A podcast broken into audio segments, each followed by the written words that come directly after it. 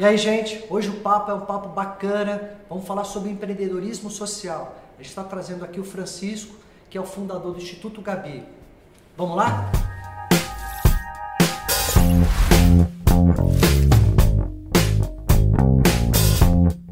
Fala, gente, tudo bem? E aí, empreendedores? Hoje é um dia muito especial. É, eu particularmente, eu estou muito feliz de estar aqui com o Francisco. Francisco ele vai contar um pouquinho para a gente sobre empreendedorismo na área social. Todas aquelas pessoas que têm aí um desejo, uma vontade de criar uma ONG, né, seja para qualquer finalidade, eu acho que vai ser muito enriquecedor tudo que o Francisco tem para contar para a gente, tá bom? Francisco, conta um pouquinho do Francisco, conta um pouquinho da tua trajetória. Bom, Anderson, é, a recíproca é verdadeira, né? É uma alegria sim poder compartilhar com você que aliás você, é, eu acredito parte do, do, desse projeto que nós vamos é, descrever, eu acredito parte a você. Você, há mais de, desde o começo, nós estamos juntos nessa trajetória. Eu sou jornalista, sou é, é, profissional na área, professor na área também. Você nasceu aonde, Francisco? Eu sou do Rio Grande do Sul. Rio Grande do Sul. É, é, as pessoas me perguntam é, se eu sou estrangeiro. Não sou, não. Eu falo, olha, eu sou, eu sou brasileiro, sou casado e torcedor do Internacional. Oh. é de lá que eu, que eu vim para São Paulo para continuar os meus estudos. Eu fiz jornalismo na PUC em Porto Alegre. E aí vim para São Paulo para fazer mestrado na Metodista e especialização na USP. Mas por que você decidiu vir para São Paulo?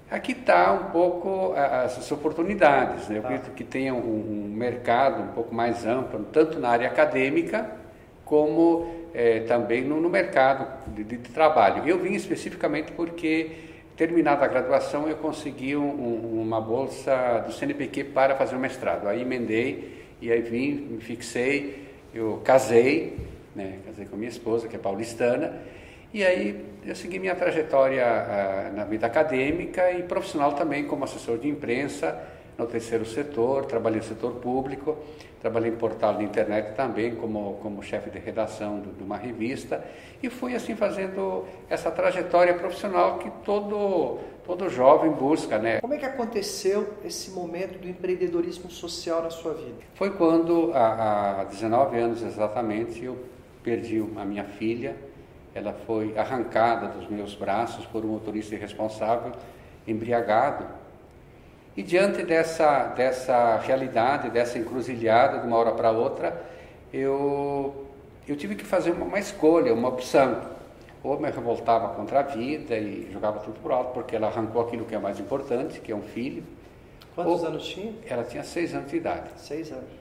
Eu, eu, eu acreditei naquele momento, e acredito ainda hoje, que que na vida tudo tem um sentido, seja a situação boa, a situação difícil.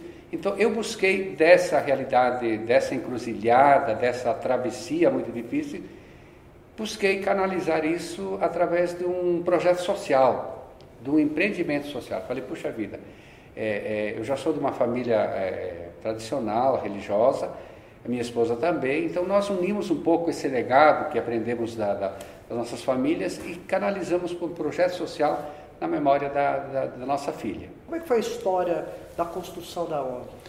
É, foi, foi uma trajetória assim, é, que ela foi é, galgada assim, cada dia superando um obstáculo, um, uma dificuldade. Nós começamos de uma maneira assim muito simples, começamos numa garagem e com um casal de músicos, que são músicos profissionais, eles nos ajudaram, olha, nós queremos fazer parte desse projeto e aí nós começamos de uma maneira assim, que aquilo que você fala hoje, que é muito importante nas empresas, eles têm uma empresa hoje de eventos, uhum. nós queremos fazer um trabalho voluntário, fazer um voluntariado corporativo. Eu falei, puxa vida, é importante, vamos lá. Então nós começamos um projeto embrionário numa garagem com dois voluntários, e aí fomos convidando a quem nós queríamos atender, e aí essas pessoas começaram a frequentar. Essa garagem ficou pequena, seis meses depois nós é, é, começamos um, um caminho de passar o chapéu com os amigos. Olha, eu preciso alugar uma casa, eu preciso da sua contribuição. Você me ajuda com 20, com 50, 100 reais? E aí nós conseguimos durante um ano e meio é, é, operar numa casa um pouco maior, mas depois de um ano ela ficou pequena. Ficou pequena. Aí nós começamos a contratar alguns funcionários, porque só com voluntariado era muito difícil para levar o processo. E aí nós fomos é, é, criando uma equipe de projetos, e essa equipe de projetos ela, ela foi identificando que a, haveria a possibilidade de, de, de, de conveniamento público, aí fomos no, no, no, setor público, na prefeitura, conseguimos conveniar, conseguimos um prédio de três andares e hoje, que ainda estamos lá, e aí fomos estruturando toda uma equipe multidisciplinar, fazendo assim, consolidando um projeto que hoje ele já é reconhecido pela, pela sociedade, né, né, pela própria imprensa que, que usa, que vê a ONG como uma fonte de informação sobre o terceiro setor, pessoa com deficiência e assim por diante, e o próprio poder público que, que reconhece, nós somos procurados por prefeituras, por organizações, por escolas, para implantar um programa de inclusão na, nas respectivas corporações. O Instituto Gabi, hoje, ele basicamente atende é, famílias com uma carência financeira bastante grande. Né? Uhum. Como é que as pessoas podem ser acolhidas pelo Instituto Gabi hoje? É, a porta de entrada, eh, no, no, no, no acolhida, ela, ela é feita assim é, é, em diferentes é, canais. Né? Nós temos desde as escolas, as escolas que tomam conhecimento, as escolas da região, nós estamos na zona sul de São Paulo, então as escolas da região, elas têm lá a, a sua demanda com pessoas com deficiência e ela não tem estrutura para atender. Então ela encaminha.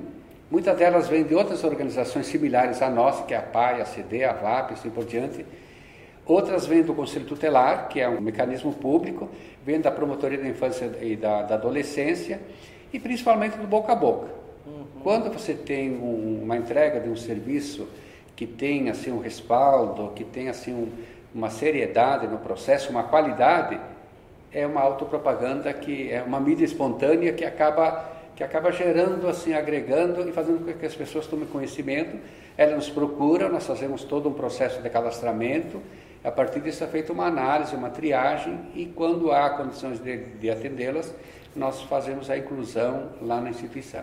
Como é que você consegue fazer o Instituto tá, ficar de pé né? como, como, e atender essa turma? É, como que ele roda, né? Como é que ele roda?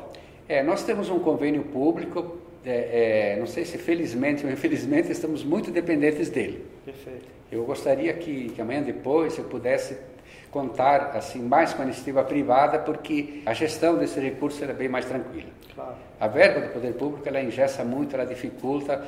Né? no caso, você recebe um valor e aí esse valor ele fica engessado, defasado, ele inviabiliza a médio e longo prazo. Hoje, as, as, as organizações que têm convênio público, muitas delas fecham por problemas é, gerados pelo déficit do, do repasse de verba. Então, nós temos um convênio público, nós temos hoje a, a, um programa muito importante, que aliás foi construído eh, junto com você, que é o sócio patrocinador, ou seja, a pessoa que conhece eh, o Instituto, que toma conhecimento do nosso trabalho, se dispõe a ajudar. Né? Com, nós enviamos um boleto com uma pressão de contas e ela contribui regularmente, sem valor de cobrança, um, um percentual, né? um valor.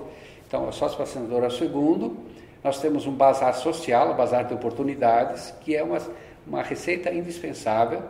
É um bazar que nós estamos qualificando ele, estamos criando assim um, um conceito, né, né, do bazar de oportunidades com diferenciais, com mercadorias. Inclusive, a, a, nós vamos ter agora um, um, um mega bazar no, no, próximo aí do final do ano, final do ano de 2019. E, e, nós, e a quarta fonte de renda são eventos. Nós participamos de feiras, nós participamos, fazemos também jantares. Fundamentalmente, nós temos essas fontes de receita que nos permitem mantermos uma instituição saudável. Né?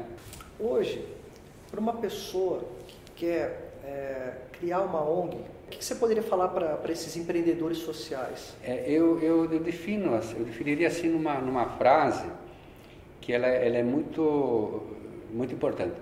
Quem é competente se estabelece, seja qual o setor, seja setor público, privado ou terceiro setor. Você precisa fazer um serviço com excelência, fazer bem feito. Ah, mas eu não tenho recurso. Todo o processo ele, eh, de, de construção de um, de, um, de um, empreendimento, de um, de um negócio, ele geralmente ele parte muito mais alicerçado no capital humano do que no, no, no, capital financeiro. Não precisa ser só o dinheiro. O dinheiro era importante. Nós começamos com nem um centavo. Né? E hoje nós temos duas unidades. Temos um núcleo conveniado e temos um espaço próprio. Não temos, assim, teoricamente, eh, problemas. É, não temos dinheiro, mas também não temos dívida. Uhum. E temos quase 15 funcionários, todos regularmente registrados. Então, assim, competência estabelece. Então é isso, gente. Obrigado aí pelo, pelo tempo. Mais do que lucro, é melhorar a qualidade de vida das pessoas. O que ele está fazendo aqui é construir um legado. Isso que eu desejo aí para todos os empreendedores sociais.